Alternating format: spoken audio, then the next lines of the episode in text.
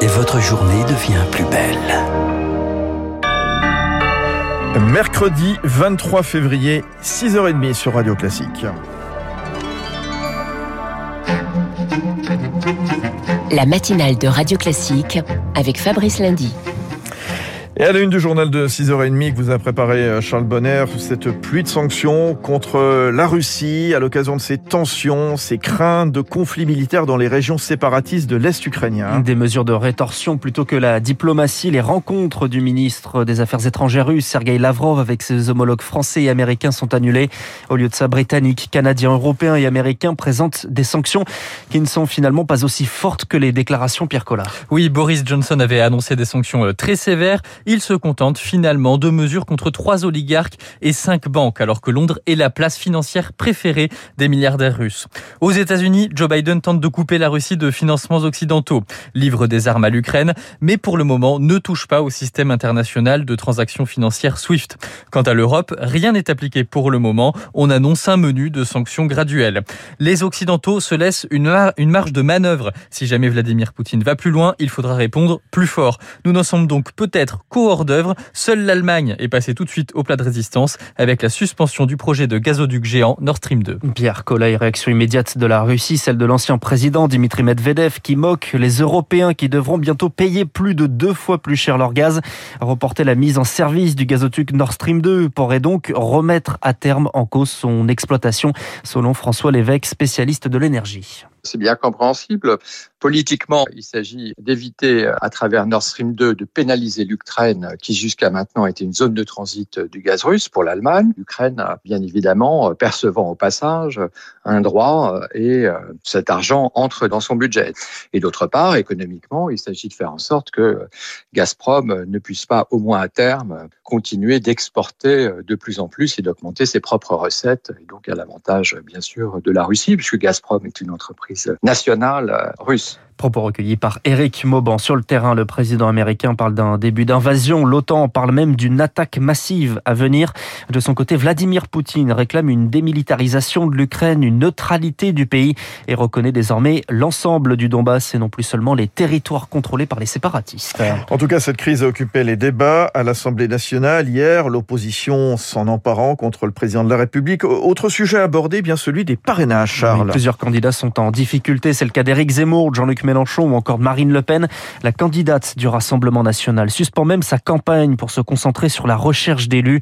Hier, seul Yannick Jadot a validé sa participation. Jean Castex appelle les élus qui le peuvent à parrainer un candidat. Seul un quart d'entre eux l'ont fait à ce stade.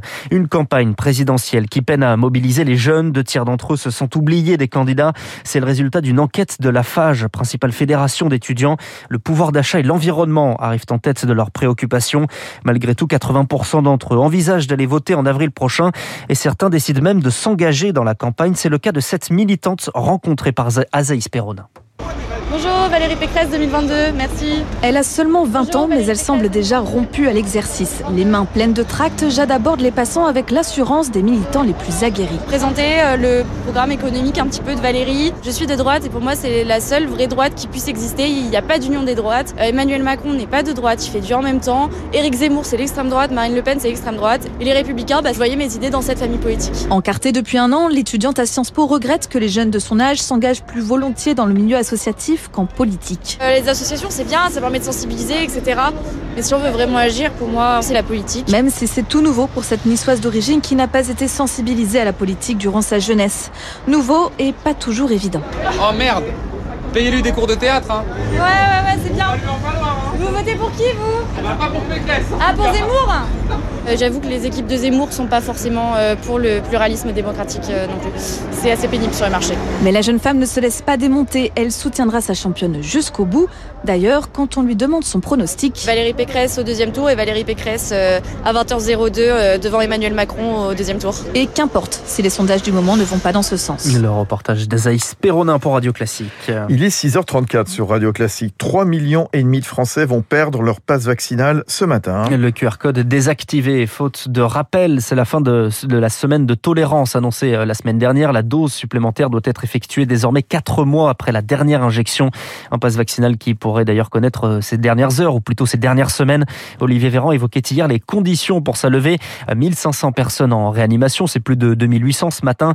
Un taux d'incidence entre 300 et 500 au maximum et un R0 inférieur à 1, ce qui est déjà le cas aujourd'hui. Le sous-variant d'Omicron qui répond au nom de BA2 ne provoque pas de forme plus grave que l'original, le BA1.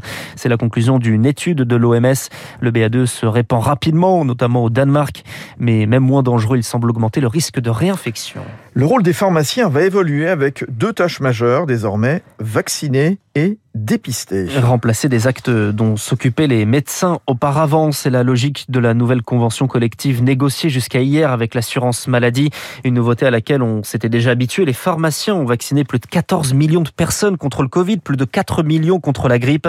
Mais en plus de protéger, les pharmaciens participeront à partir d'octobre au dépistage. Philippe Bessé est le président de la Fédération des syndicats pharmaceutiques. On a vu avec le Covid que bien sûr il fallait soigner, mais il est aussi important de ne pas tomber malade, ou en tout cas de le détecter très tôt. Et donc ça, c'est la place que nous avons, nous, pour multiplier par des moyens de prévention qui sont donc la vaccination, tous les vaccins de l'adulte et de l'adolescent à partir de 16 ans. Et les dépistages, on pourra faire le dépistage de l'angine, de la cystite, du cancer colorectal. Nous commençons comme ça, mais euh, dans le rendez-vous de 2023, nous avons en perspective d'autres dépistages, notamment de maladies chroniques comme le diabète, les maladies cardiovasculaires, mais également des maladies infectieuses, euh, sexuellement transmissibles par exemple. Philippe Bessé avec Anna Huot. Et puis un mot de sport et de football et les Anglais de Chelsea, trop fort pour Lille, battu hier 2-0 à Londres en huitième de finale aller de Ligue des Champions. Le match retour, c'est le 16 mars. Merci Charles Bonner. À tout à l'heure sur Radio Classique. Bonne matinée à toutes et à tous. Il est 6h36. Dans un instant, le journal de l'économie. Puis notez bien notre invité à 6h45 qu'on écoutera avec euh, beaucoup d'attention dans ce contexte de tension dans l'Est européen avec la Russie. C'est Stéphane Boujna, le président du directoire d'Euronext, leader sur les marchés actions.